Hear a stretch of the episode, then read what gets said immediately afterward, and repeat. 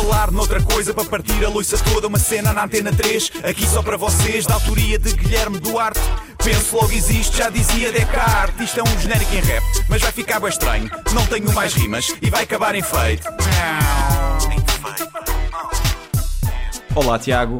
Hoje temos connosco alguém que faz parte de uma classe que tem sofrido muita discriminação ao longo dos anos.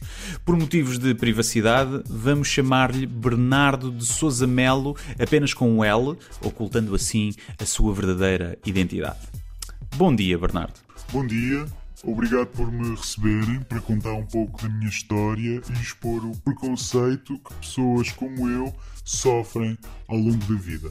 Então, mas primeiro convém explicar às pessoas quem é o Bernardo e o que é que faz na vida. Sim, uh, portanto, eu sou investidor na Bolsa, liberal, com rendimentos anuais superiores a meio milhão de euros. Sou, portanto, uma minoria.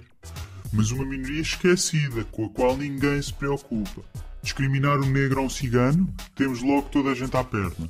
Discriminar um investidor como eu, ninguém quer saber. Parece que somos cidadãos de segunda categoria.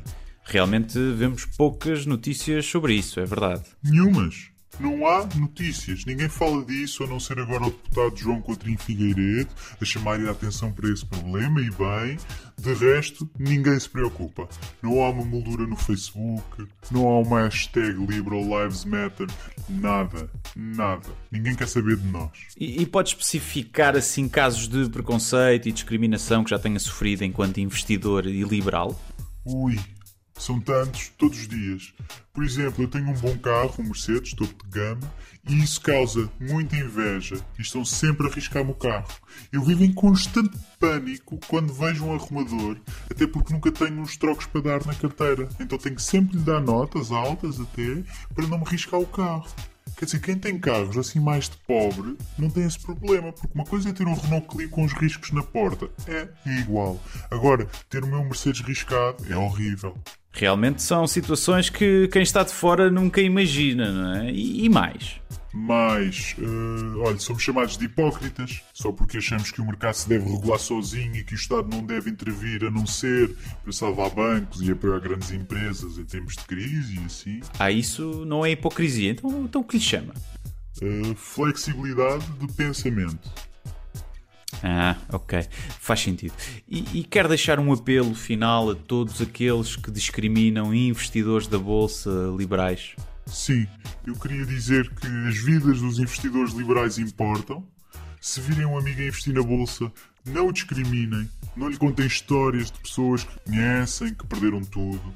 Isso é o mesmo que um amigo dizer-vos que tem cancro e vocês contarem histórias de familiares que morreram com essa doença.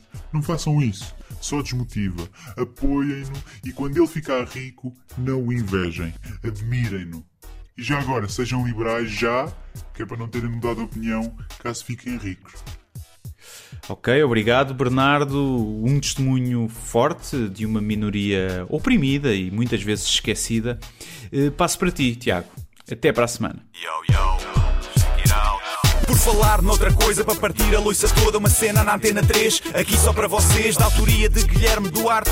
Penso logo existe, já dizia Descartes. Isto é um genérico em rap, mas vai ficar bem estranho. Não tenho mais rimas e vai acabar em feito.